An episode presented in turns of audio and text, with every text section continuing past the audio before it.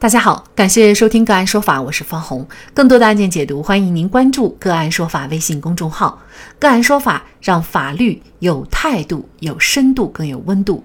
今天呢，我们跟大家来聊一下妻子和丈夫吵架跳车死亡，丈夫获刑。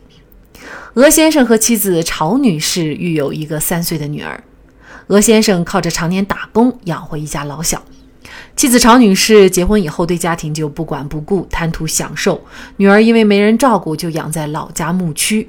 常女士不仅不照看自己的女儿，甚至还在外借了二十七万的债务。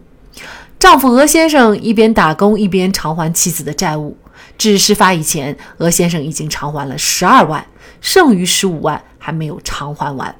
二零二零年九月二十八号下午的六点左右，俄先生。开车拉着妻子，打算去巴彦浩特镇的牧区看望女儿，而妻子曹某某呢，则要去吃火锅。两人因为看女儿的问题就发生了争吵争执。在车辆行驶的过程当中，曹某某突然将后车门自行打开跳车。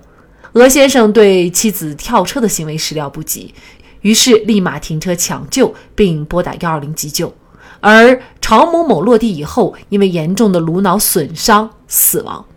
因为涉嫌过失致人死亡罪，二零二零年十月十五号，俄某某被内蒙古自治区阿拉善左旗公安局取保候审。丈夫俄先生的行为是否构成过失致人死亡罪？就这相关的法律问题，今天呢，我们就邀请云南省律师协会刑事专业委员会副主任、云南大韬律师事务所主任王绍涛律师和我们一起来聊一下。王律师您好，主持人好，听众朋友大家好。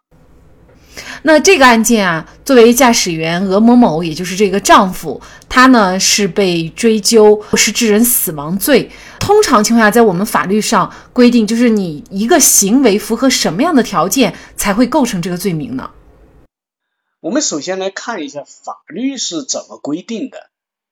以及在我们国家要构成这个过失致人死亡有哪些情况。你必须要符合于哪些条件或者情况才可能构成？那么我们的刑法第二百三十三条，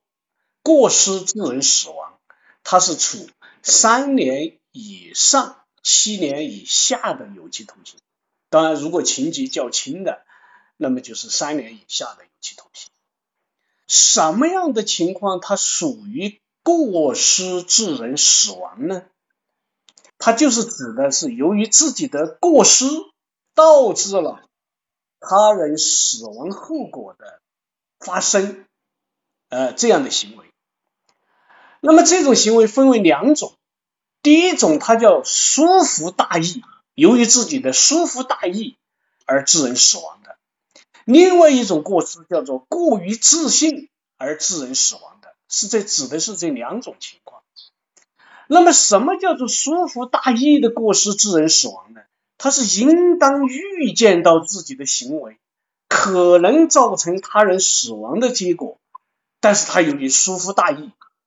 他没有预见，所以就造成他人死亡了。这是第一种情况，就是疏忽大意。那么第二种就情况就是说，行为人也就是在本案当中就叫被告人或者叫他已经预见到了，哎，预见到。可能会发生这种致人死亡的后果，但是我轻信，我相信自己说，哎，我能够避免这种结果的发生，我能够避免这种死亡的发生，哎，这个就叫过于自信的疏这个过失。我们来集合到本案当中，究竟这个被告人是否他有主观上他有过失，也就是说有疏忽大意或者是过于自信。如果这个案情是呃主持人介绍的这个案子完整的把案情展示出来，那么其实我们是很难去找到他主观上的这些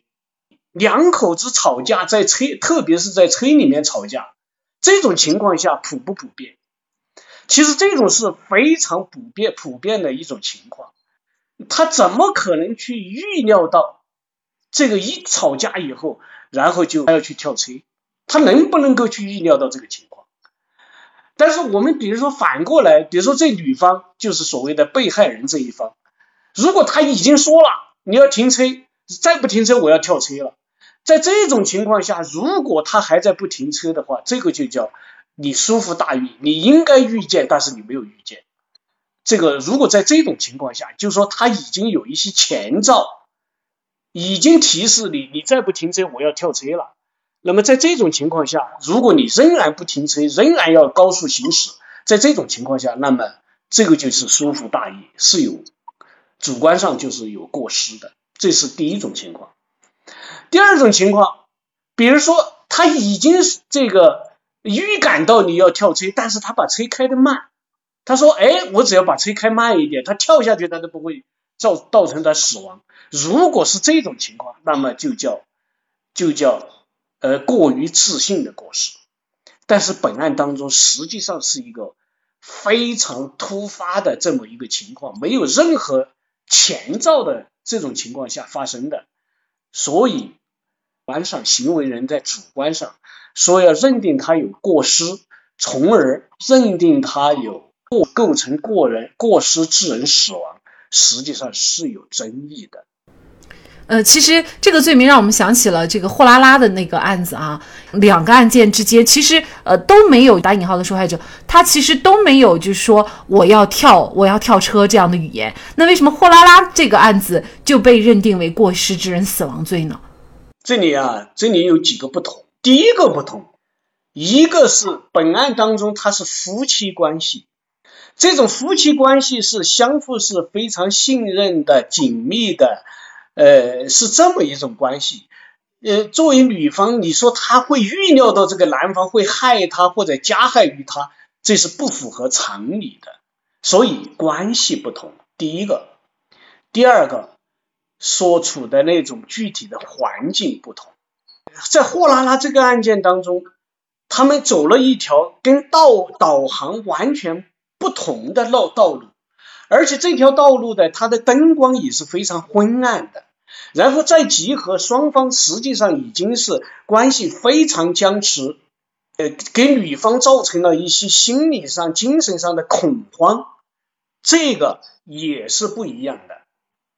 所以在货拉拉这个案子当中，我们说它构成了过失，呃，致人死亡。呃，虽然当然这个那个案子仍然是会有一些争议，但是它那个构成认定它构构成这过失致人死亡，应该说更有更有说服力，更有一些法律的依据，就在于。他们前期已经发生了这种激烈的冲突，而且双方之间又是一个一面之交的这么一个情况，他没有基本的信任。第三一个，就是因为他们所走的路线和导航反映的路线完全不一样，站在一个弱女子的这一边来讲，他有可能会认为自己身处一个危险的境地，而作为你驾驶员，作为也就是。这个货拉拉的这个被告，那么你应该预见到，或者说，呃，可能会女方在感觉到自己的人身、生命、财产受到威胁的时候，可能会采取一些过过激的行为。这个是你应该要有一点这样的意识的。但是由于他的疏忽大意，他没有预见到，所以那个案子认定他构成了过失致人死亡罪。呃，我们我们觉得是有一定的依据的，所以货拉拉这个案件和我们今天讨论的这个两个案件，它是有本质的区别的。那么这个案件啊。法院呢是判决被告人鹅某某犯过失致人死亡罪，判处有期徒刑两年，缓刑三年。根据您的这个观点，您可能认为鹅某某其实并不构成犯罪，否则的话，可能呃作为驾驶员来说，如果车上搭载的人想不开想跳车的话，驾驶员都会有很大的法律风险。对，既然人民法院做出了这么一个判决，如果被告人又没有上诉，已经发生了效力。那么我们必须要尊重人民法院的判决，要维护他人民法院判决的这种权威性，这一点我们必须要声明的。第二点，那么我们所做的这些不同的意见，仅仅是一些学术的探讨，一些学理上的探讨，